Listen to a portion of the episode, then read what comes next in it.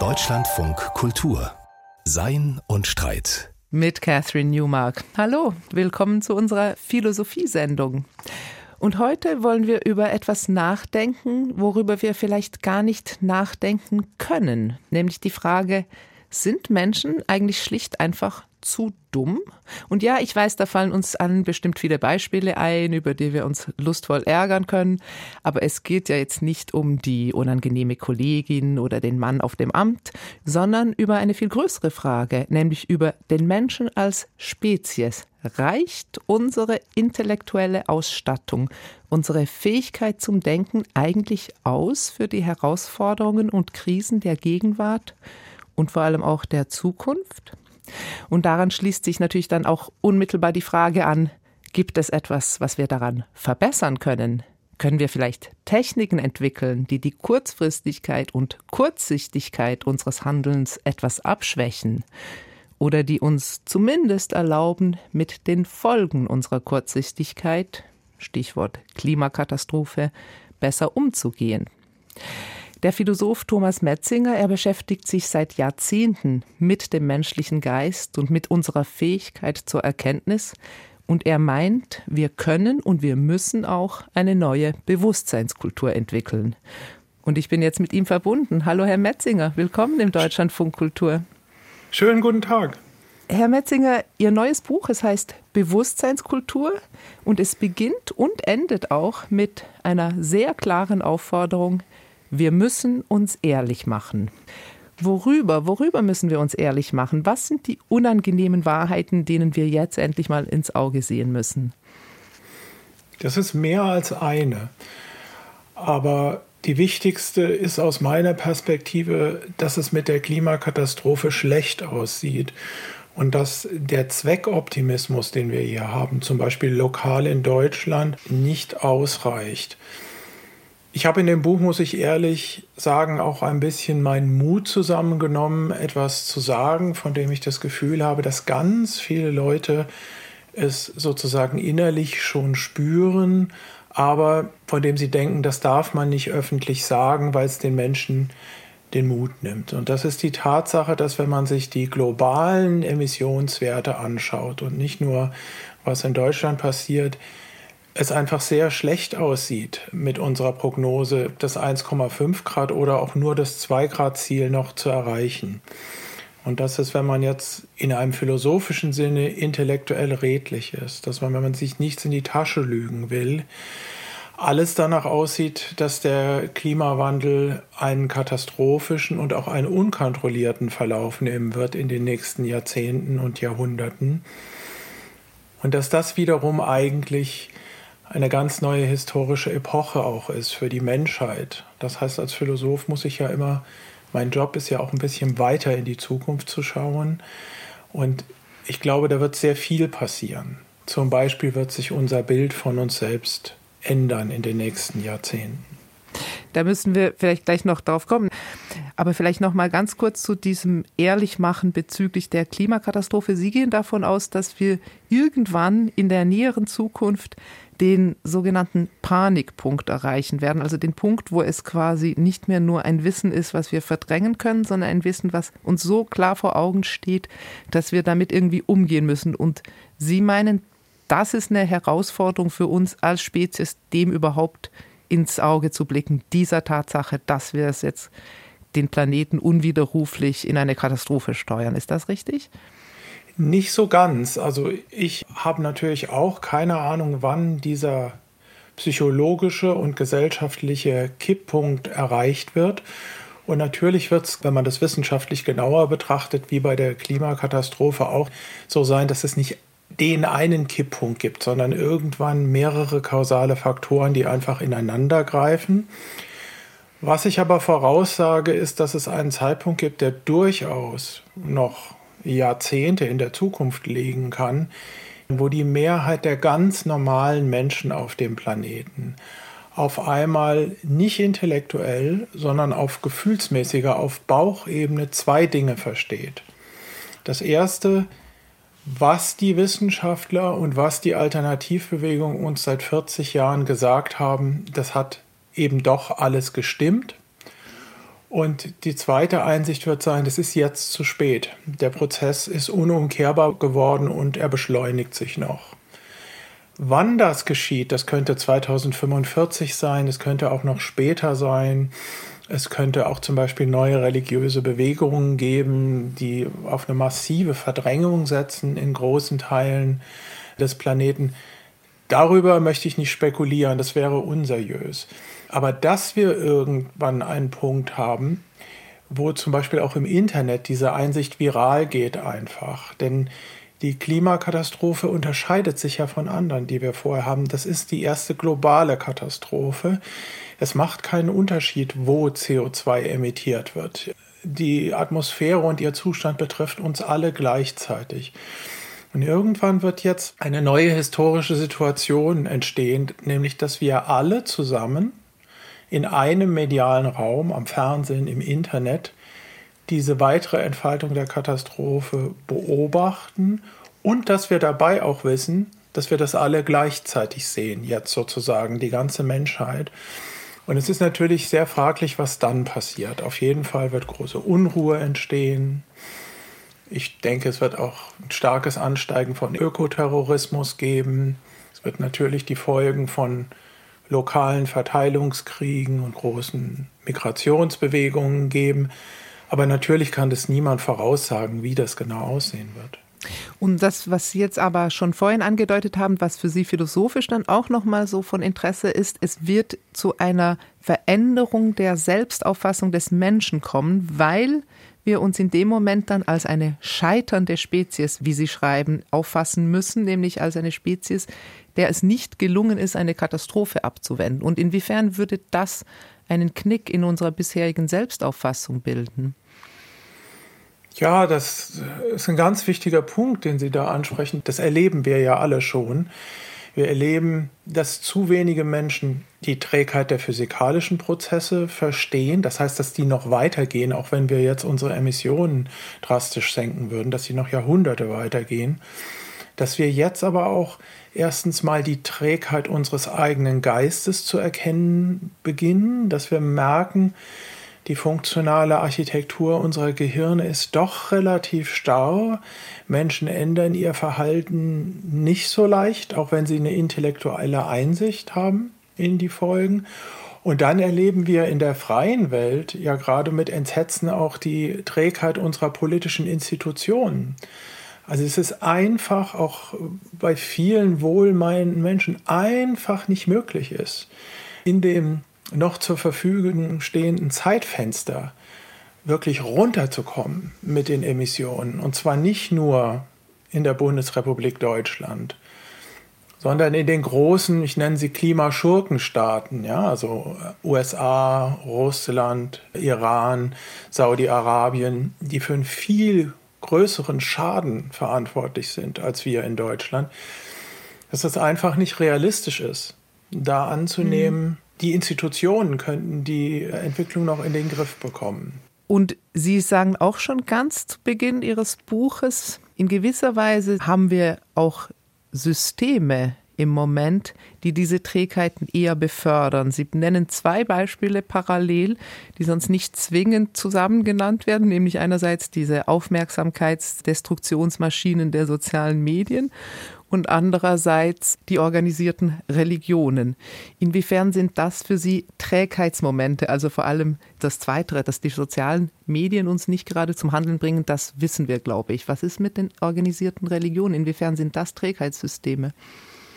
Menschliche Wesen haben ein tiefes emotionales Bedürfnis, das sehr viele kognitive Verzerrungen hervorbringt und das ist das Bedürfnis nach Sterblichkeitsverleugnung.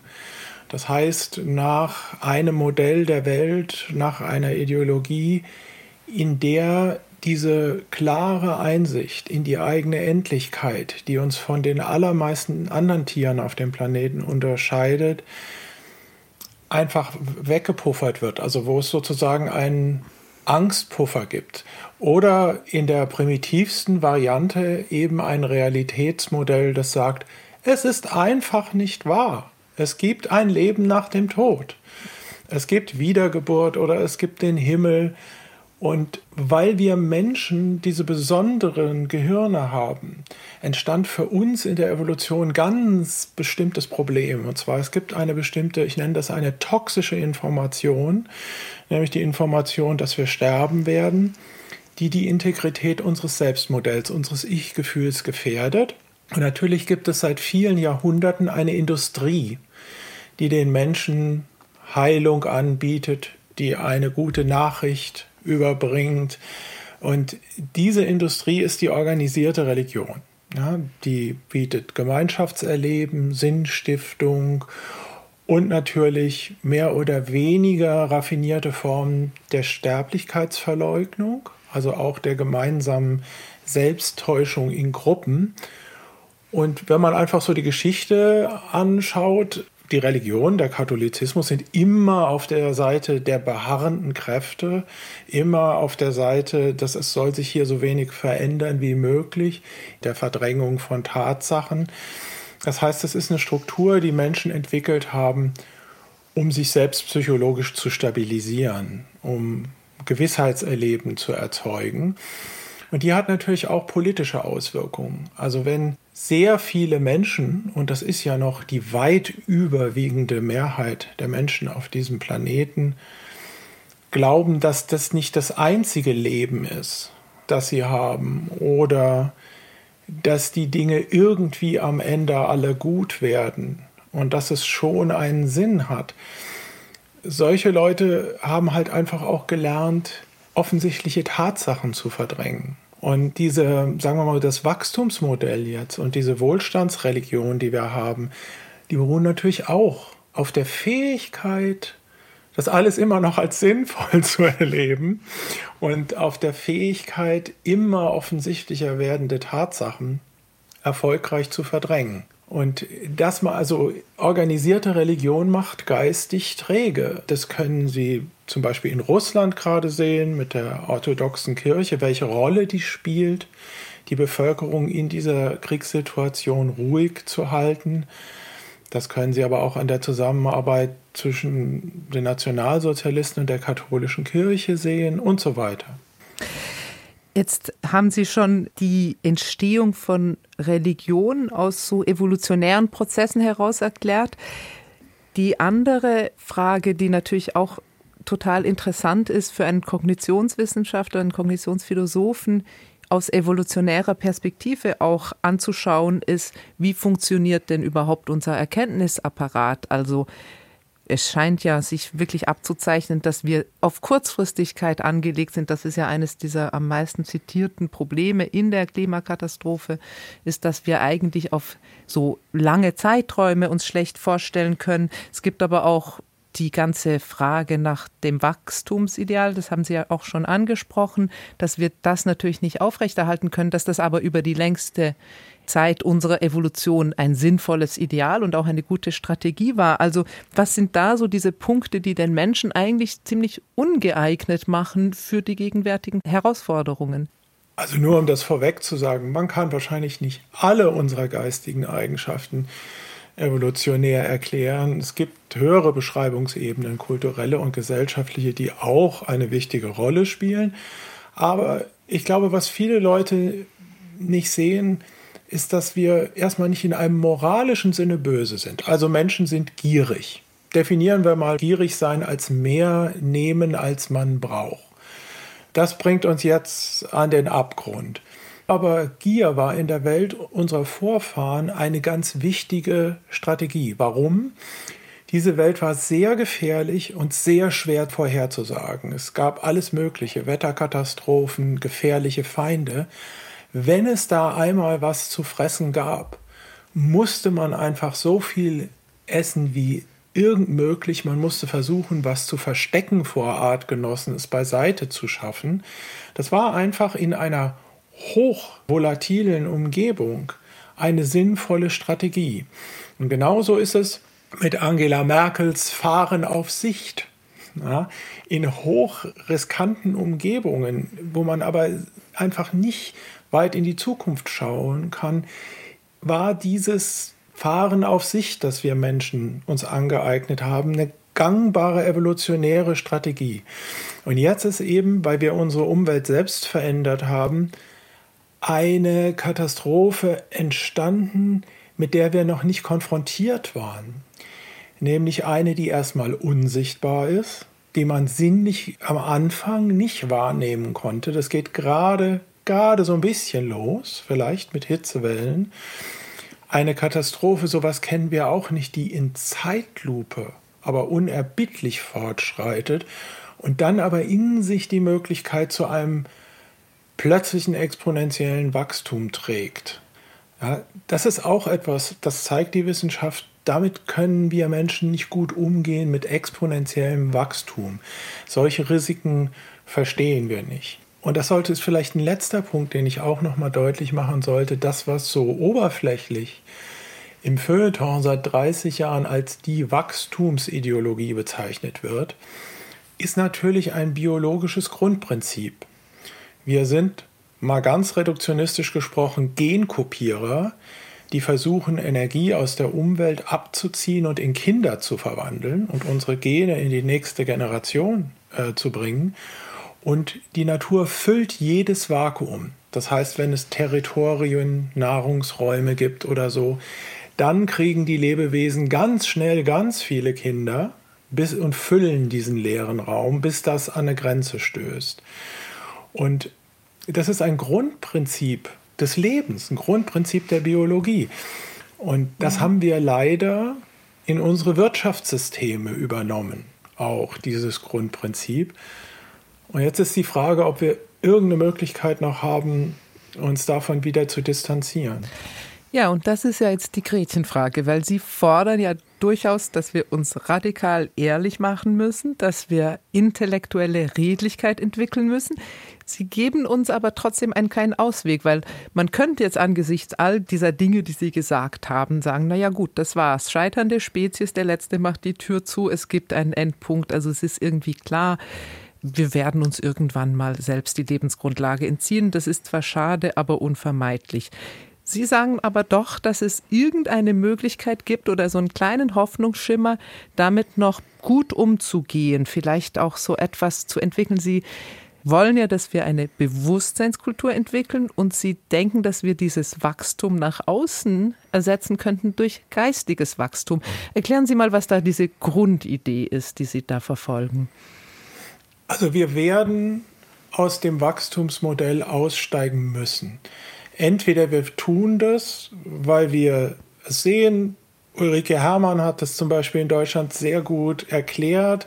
Es wird auch kein grünes Wachstum geben, weil Ökoenergie aus verschiedenen technischen Gründen weiter teuer bleiben wird. Wir müssen grün schrumpfen. Ich glaube, das werden wir niemals tun. Ja, Herr Merz und Herr Lindner werden das sicher erfolgreich verhindern. Aber dann werden wir halt sozusagen mit Gewalt und Katastrophe schrumpfen. Wir werden irgendwann verzichten müssen und wir werden sehr viel einfacher leben müssen in ein paar Jahrzehnten, ob wir das wollen oder nicht. Und die Frage ist, wie wir auch psychologisch, aber auch was unsere eigene Würde angeht. Ja, das, ich nenne das das Prinzip Selbstachtung, das ist sehr wichtig für mich. Wie können wir in so einer Situation zum Beispiel weiter einfach das Richtige tun, weil es das Richtige ist. Das ist ein ganz wichtiger Aspekt von Bewusstseinskultur. Was, welche Bewusstseinszustände würden es uns eigentlich ermöglichen, mehr zu tun? Also es geht auf keinen Fall um Passivität oder es ist auch keine apolitische, eskapistische Vision oder sowas. Was würde uns ermöglichen, mehr zu tun als jetzt, wenn auch die Erfolgsaussichten geringer geworden sind im globalen Maßstab. Und zwar einfach zum Beispiel aus reiner Selbstachtung. Sozusagen, ich drücke das jetzt mal ein bisschen romantisch und religiös aus, um des eigenen Seelenheils willen. Weil darum wird es sehr bald gehen. Die Psychiater sehen es jetzt schon, dass viele Leute mit Angstzuständen zu ihnen kommen. Es wird neben der Bewahrung der eigenen Würde in so einem historischen Übergang auch vermehrt für viele um die eigene geistige Gesundheit gehen. Ja, und das ist eigentlich die Frage, was kann uns dabei helfen? Was könnte noch attraktiver sein als diese materielle, auf Wachstum ausgelegte Konsumgesellschaft, die wir jetzt haben, gäbe es da vielleicht. Und da haben Sie eine klare Intuition, die auch wiederum auf Ihre langjährige Forschung, auch am eigenen Leib, über unseren Erkenntnisapparat, aber über unser Bewusstsein vor allem geht. Und also ganz kurz gefasst, Stichwort Meditation, also eine Art von Bewusstseinskultur, die wirklich nochmal mit anderen Techniken und Mitteln arbeitet, als wir sie in der westlichen Welt gewohnheitsmäßig praktizieren. Ist das richtig? Ja, aber erstmal muss man zwei Sachen auseinanderhalten. Ich selbst schlage vor, dass wir uns alle zusammen, dass wir einen neuen kulturellen Kontext brauchen, in dem wir zusammen überlegen, was sind eigentlich gute und wertvolle Bewusstseinszustände, welche wollen wir fördern, unseren Kindern zeigen, welche wollen wir in unserer Gesellschaft kultivieren. Natürlich habe ich selbst persönlich eigene Meinungen dazu, was wertvolle Bewusstseinszustände sind, weil ich mich sehr intensiv damit beschäftigt habe.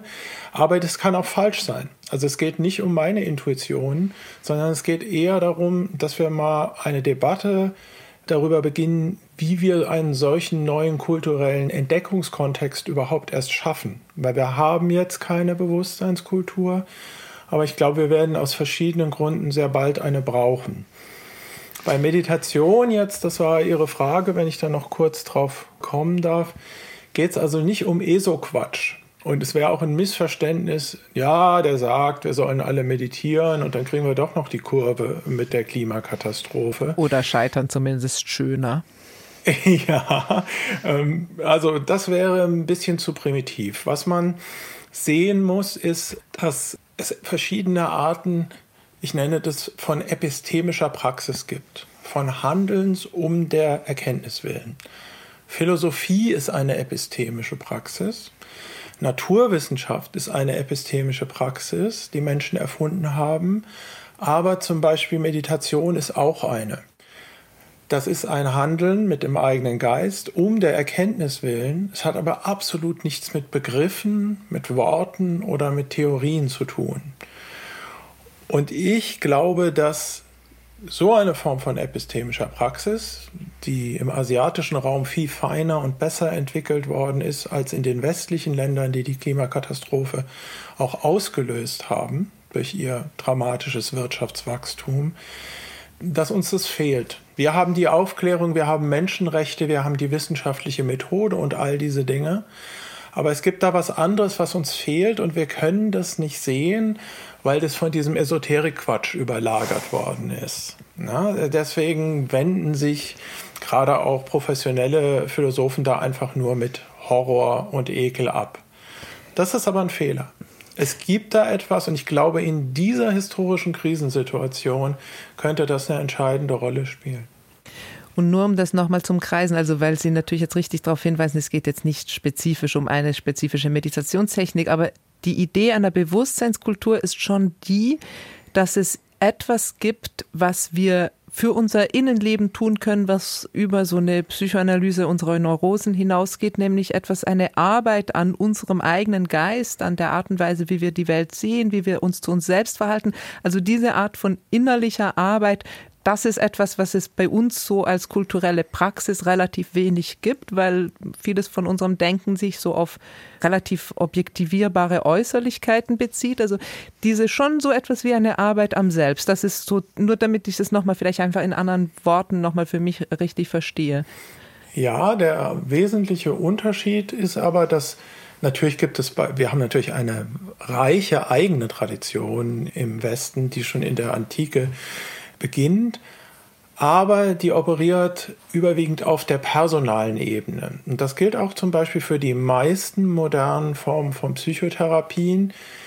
Die ist eine personale Beziehung zwischen Patient und Psychotherapeut und es passiert mit Worten.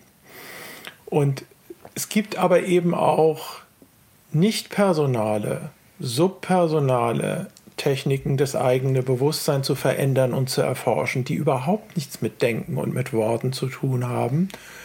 und die letztlich auch unabhängig von Schüler-Lehrer-Beziehungen sind. Und die sind in asiatischen Traditionen wesentlich tiefer und besser entwickelt worden über die Jahrhunderte. Natürlich gibt es da ganz viele Überlappungspunkte und Schnittmengen zwischen Ost und West. Und wenn man sich in solche Richtungen Gedanken macht, wie könnten praktische Anfänge von so etwas aussehen? Also wäre es dann vielleicht tatsächlich so etwas wie eine jetzt nicht, was Sie als ESO-Quatsch bezeichnen, aber als eine irgendwie gut verstandene Meditation, die vielleicht ein Anfang dafür wäre? Könnt, wäre das etwas, was wir vielleicht einfach ein bisschen mehr einführen sollten, zum Beispiel unser Bildungssystem? Man muss verstehen, dass Bewusstseinskultur nichts Theoretisches ist, sondern etwas eminent Praktisches, das ganz verschiedene Aspekte hat. Also eine Frage ist zum Beispiel, wie gehen wir mit der Flut neuer synthetischer Drogen um? Wir hatten vor 30 Jahren 12 bis 15 illegale Drogen, die ein Problem geschaffen haben. Das sind jetzt weit über 1000 auf dem Markt. Ein anderes Problem ist Aufmerksamkeitsökonomie, Social Media. Das heißt, da gibt es sehr viele praktische Fragen und eine ist natürlich, welche Formen von Meditationsunterricht sollten wir eigentlich im Bildungssystem implementieren? Also ich gehe fest davon aus, nachdem das jetzt alles bekannt ist und es verschiedene, also sozusagen ein Kanon von Meditationstechniken gibt, dass jedes Kind in der Schule das Recht darauf hat, einen Werkzeugkasten angeboten zu bekommen. Genau wie es im Sportunterricht verschiedene Sportarten kennenlernt nacheinander.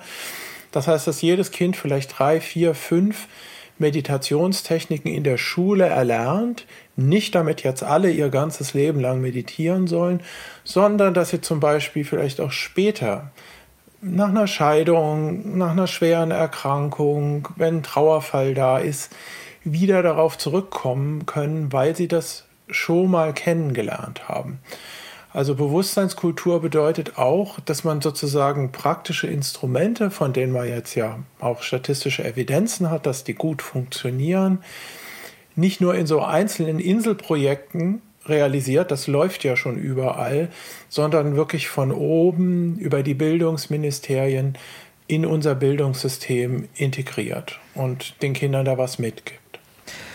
Und ist Ihre Vorstellung die, dass wir damit tatsächlich einen größeren gesellschaftlichen Wandel bewirken können? Oder geht es dann trotz allem doch nur darum, dass wir auf einer individuellen Ebene uns befähigen, mit dem Scheitern, das uns bevorsteht, umzugehen? Also unsere Zukunft ist offen und wir wissen nicht genau, wohin uns dieser Erkenntnisvorgang einer Bewusstseinskultur führt. Ich gebe das ganz ehrlich zu, ich bin immer ein pessimistischer Typ. Deswegen bin ich nicht besonders optimistisch, dass auf einem großen Maßstab sich sowas tatsächlich durchsetzen könnte. Ich bestehe aber darauf, genauso wie man das Richtige weiterhin tun darf, einfach weil es das Richtige ist, darf man das Richtige auf jeden Fall einfach mal sagen, weil es das Richtige ist und darüber eine Diskussion anstoßen. Und vielleicht haben ja andere Leute viel bessere Ideen. Vielleicht ist mein Pessimismus da ja gar nicht so gerechtfertigt. Vielleicht können wir eine neue Entwicklung anstoßen, wenn wir zusammen über diese Fragen mal etwas ernsthafter nachdenken. Thomas Metzinger, ganz herzlichen Dank für das Gespräch. Ich bin gespannt, wie es weitergeht. Vielleicht werden wir in 30 Jahren klarer sehen, vielleicht auch erst in 300, ob der Pessimismus oder der Optimismus dann doch die richtige Haltung war. Ganz herzlichen Dank für Ihren Besuch bei Deutschlandfunk Kultur. Ich danke Ihnen und ich finde, wir sollten jenseits von Pessimismus und Optimismus gehen. Ein schönes Schlusswort. Und wer jetzt mehr lesen möchte, das Buch von Thomas Metzinger, es heißt Bewusstseinskultur, Spiritualität, intellektuelle Redlichkeit und die planetare Krise. Es ist erschienen im Berlin Verlag. 208 Seiten, sehr gut lesbar und kosten 20 Euro. Und wir kommen jetzt noch zur allerneuesten Ausgabe der aktuellen Endlos-Serie Kulturkampfdebatten. Am vergangenen Wochenende, da hat die konservative britische Zeitung The Telegraph einen Artikel veröffentlicht, der für viel Aufregung gesorgt hat. Sie hat die aktuelle Auflage der Werke von Roald Dahl, dem berühmten britischen Autor von so klassischen Kinderbüchern wie Charlie und die Schokoladenfabrik, mit den Originalausgaben verglichen und dabei ziemlich viele Änderungen gefunden. Alle mehr oder weniger in die Richtung diskriminierungsfreier. Die Folge erwartbare Debattenstürme in sozialen und klassischen Medien. Auf der einen Seite wurde in Anschlag gebracht die Unantastbarkeit des Kunstwerks und auf der anderen wurde argumentiert, Kinderbücher sind doch in gewisser Weise auch Gebrauchsliteratur und überdies, es gibt ja auch kommerzielle Erwägungen, da kann man sich ja schon auch mal anpassen an gegenwärtige Sensibilitäten. Man könnte natürlich fragen, ob bei einem Autor wie Roald Dahl das Ändern von einzelnen Wörtern überhaupt zielführend ist, weil seine gesamte Vision der Welt so rabenschwarz ist, dass man sie sowieso nur mit sehr viel Humor erträgt. Oder man kann sich Gedanken darüber machen, ob die Idee, die diesen Änderungen zugrunde liegt, überhaupt korrekt ist. Genau das tut Philipp Hübel in seinem philosophischen Wochenkommentar. Sogenannte Sensitivity Reader haben in Dahls Büchern alles gestrichen oder ersetzt, was auch nur entfernt mit den Themen Hautfarbe, Geschlecht, Gewalt, Körper und mentale Gesundheit zu tun hat. Figuren sind nicht mehr dick oder hässlich, ihre Gesichter werden nicht mehr weiß vor Schreck, selbst ein Regenwurm hat nicht mehr rosafarbene, sondern stattdessen weiche Haut. Harmlose Alltagsphrasen wie du bist verrückt sind verschwunden, offenbar weil man sie als behindertenfeindlich deuten könnte. Eine Frau in der Supermarktkasse ist plötzlich Spitzenforscherin und selbst Handtaschen wurden zu genderneutralen Taschen.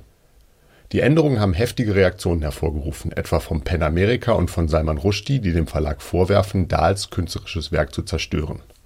Diese Kritik ist berechtigt, aber das eigentliche Problem liegt anderswo.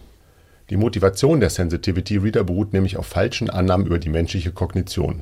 An Stereotypen kann man das gut verdeutlichen. Hinter den Korrekturen stehen zwei unausgesprochene kausale Annahmen. Erstens, wer eine stereotype Darstellung etwa über einen Mann oder eine Frau liest, glaubt sofort, dass sie für alle Männer und Frauen gilt. Und zweitens, wer Stereotype kennt, wird von ihnen geprägt und handelt auch nach ihnen. Beide Annahmen sind fragwürdig. Stereotype sind immer falsch, wenn man sie als essentielle Aussagen versteht, etwa alle Männer sind gewalttätig. Doch Stereotype sind oft wahr, wenn man sie als statistische Generalisierungen auffasst. Männer sind im Mittel gewalttätiger als Frauen, Frauen sind im Durchschnitt einfühlsamer als Männer. Jeder von uns kennt unzählige solcher Stereotype, aber sie bestimmen selten unser Handeln, wie schon der Alltag zeigt. In vielen Kinderbüchern sind Prestigeberufe wie Arzt oder Anwalt überwiegend von Männern besetzt. Doch das hat offenbar weder auf Mädchen noch auf Jungen einen nachhaltigen Einfluss, denn mittlerweile studieren deutlich mehr Frauen als Männer Medizin und Jura. Selbst die viel zitierte Forschung zur sogenannten Bedrohung durch Stereotype ist hoch umstritten, die angeblich zeigt, dass zum Beispiel Schulmädchen schlechter an Mathematiktests abschneiden, wenn man ihnen davor sagt, dass Jungen besser sind. Dass Stereotype tatsächlich einen Einfluss auf die Leistung haben, wie ursprünglich angenommen, stellen inzwischen mehrere aktuelle Metastudien in Frage. Wie viele andere Aktivisten behaupten auch Sensitivity Reader für Gruppen zu sprechen, die bestimmte Wörter als verletzend empfinden haben aber gar keine Belege, dass die Mitglieder dieser Gruppen überhaupt von ihnen vertreten werden wollen oder sich tatsächlich angegriffen fühlen. Auch hier zeichnet die Forschung ein anderes Bild. Fragt man Schwarze, Hispanics und andere Minderheiten in den USA, ob sie Sätze wie Amerika ist ein Schmelztiegel oder Amerika ist das Land der Möglichkeiten als negativ oder gar als Mikroaggression empfinden, wie oft behauptet wird, so verneinen sie das mehrheitlich. Und offenbar haben sich auch 300 Millionen Leser in 68 Sprachen bisher nicht an Dahls schrulligen Figuren und seinem schwarzen Humor gestoßen. Ohnehin besteht die Aufgabe von Literatur nicht darin, eine ideale Gesellschaft herbeizufantasieren. Natürlich geht es in Kinderbüchern auch um Moral. Der Struwelpeter spiegelt einen autoritären Erziehungsstil wider, Pippi Langstrumpf hingegen einen antiautoritären. Doch selbst wenn man Dahl pädagogisch lesen will, seine teils albtraumhaften Erzählungen bereiten junge Leute darauf vor, dass die Welt voller fragwürdiger Charaktere ist und dass selbst sympathische Figuren nicht immer aus edlen Motiven handeln. Wie so oft in der Literatur erzeugen Dahls Geschichten manchmal Widerspruch, auch bei jungen Lesern. Mit anderen Worten, sie aktivieren das autonome Denken. Das sagt Philipp Hübel in seinem philosophischen Wochenkommentar. Verlage, sie haben es ja nicht leicht dieser Tage, und doch gibt es immer wieder beherzte Menschen, die neue gründen. So etwa die 29-jährige Katharina Wicht. Sie hat letztes Jahr in ihrem WG-Zimmer in Berlin-Neukölln den Paresia Verlag ins Leben gerufen. Und sie hat einen interessanten Ansatz. Texte, die bislang im Schatten standen, sollen ans Licht geholt werden. Leonie Ziem hat sie für uns besucht. Als ich klein war, wollte ich nicht nur unbedingt Lektorin werden. Mein Traum war auch, alle gelben Reklambändchen zu sammeln. Dann habe ich Literatur und Germanistik eben studiert und habe gemerkt, dass es noch vieles gibt, was nicht in den gelben Reklambändchen drin ist, was aber trotzdem lesenswert ist. Erzählt Katharina Wicht, Gründerin des Verlags Paresia. Die Verlegerin will in der Edition Schatten Texte wieder auflegen, die es nicht in den Kanon geschafft haben, aber dennoch einflussreich waren. Die Bücher sind in Schwarz gehalten, ein Schatten der bekannten gelben Reklamhefte. Und ich möchte gern mein Bedürfnis, Sachen zu sammeln und irgendetwas zu einem Kanon zu machen, gegen den Kanon selbst wenden. Und das war die Idee der Schattenreiche. Einer dieser sogenannten Schattenautoren ist der österreichische Architekt Adolf Loos.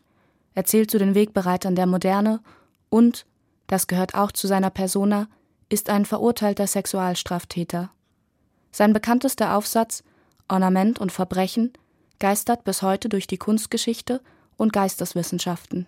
Es drängt sich die Frage auf, warum sollte ausgerechnet Adolf Loos, einer der einflussreichsten Architekturtheoretiker des 20. Jahrhunderts, im Reich des Schattens beheimatet sein? Schattenautoren sind nicht unbedingt unbekannt vom Namen her, aber sind in Schubladen gerutscht. Das liegt vor allem daran, dass es sich bei den Texten um kleine Formen der Literatur handelt. Glossen, Artikel oder Essays in sehr freier Form, die weder einem klassischen Genre entspringen, noch eindeutig einer Disziplin zugeordnet werden können.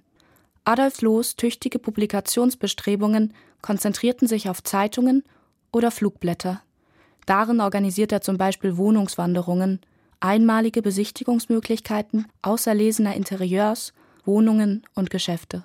Dadurch ist es natürlich einflussreich für die konkrete Umgebung, aber geht natürlich leichter verloren. Also Zeitungsartikel sind nicht Sachen, die man in einen Literaturkanon gut integrieren kann. Das Fehlen des Ornaments hat die übrigen Künste zu ungeahnter Höhe gebracht. Die Symphonien Beethovens wären nie von einem Manne geschrieben worden, der in Seide, Samt und Spitzen dahergehen musste. So heißt es in Loos Pamphlet gegen das Ornament. Heute kann man sagen, seine Sehnsucht nach dem Glatten wurde erfüllt. Wie der zeitgenössische Philosoph Byung-Chul Han in einer ähnlich polemischen Schrift bemerkte, ist spätestens mit dem Touchscreen eine Ästhetik des Glatten omnipräsent. Das Smartphone von LG G Flex soll sogar mit selbstheilender Haut überzogen sein, die jede Abweichung, jeden Kratzer verschwinden lasse. Doch das könne Los wohl kaum gemeint haben. Katharina Wicht sagt, also bei Adolf Loos ist es echt unglaublich, was er vor über 100 Jahren sozusagen schreibt und was zu heute noch passen würde. Also die Ästhetisierung des Alltags, die er kritisiert. Ich meine, da denkt man sofort an Instagram und soziale Medien, wo man versucht, alles zu ästhetisieren. Nebenlos erscheint in der Edition Schatten auch der Schweizer Psychoanalytiker Ludwig Binswanger, der sich an Freud abgearbeitet hat. Binswangers Wirken im 20. Jahrhundert ist nicht zu unterschätzen, wurde jedoch laut Wicht von Freud überschattet. Er sagt, wir können nicht einfach nur sagen, das steht für das im Traum und so. Die Träume sind eine eigene Existenzweise. Und Binswanger schafft es eben, Freud ein bisschen weiterzudenken, innerhalb des Freud-Universums, könnte man sagen. Binswanger kritisiert vorrangig Freuds Interpretation von Träumen. Die Einleitung zu seinem Werk stammt von dem jungen Foucault. Der Psychoanalyse ist es niemals gelungen, die Bilder sprechen zu lassen. Das Vorwort Foucaults ist besonders. Allein schon durch seine Länge. Es nimmt genauso viel Platz ein wie der Text von Binswanger. Was jedoch bei all diesen Namen auffällt, Loos, Binswanger, Foucault, bisher publiziert Wicht nur männliche Autoren. Bei den Schattenwerken ist natürlich der Fall, dass ich aus urheberrechtsfreiem Material wähle und da auch absolut männerdominierte Domäne ist. Gerade bei Kanondiskussionen, wer sollte was gelesen haben, liegt es nahe, gegen die Abwesenheit von weiblichen und nicht westlichen AutorInnen anzuarbeiten.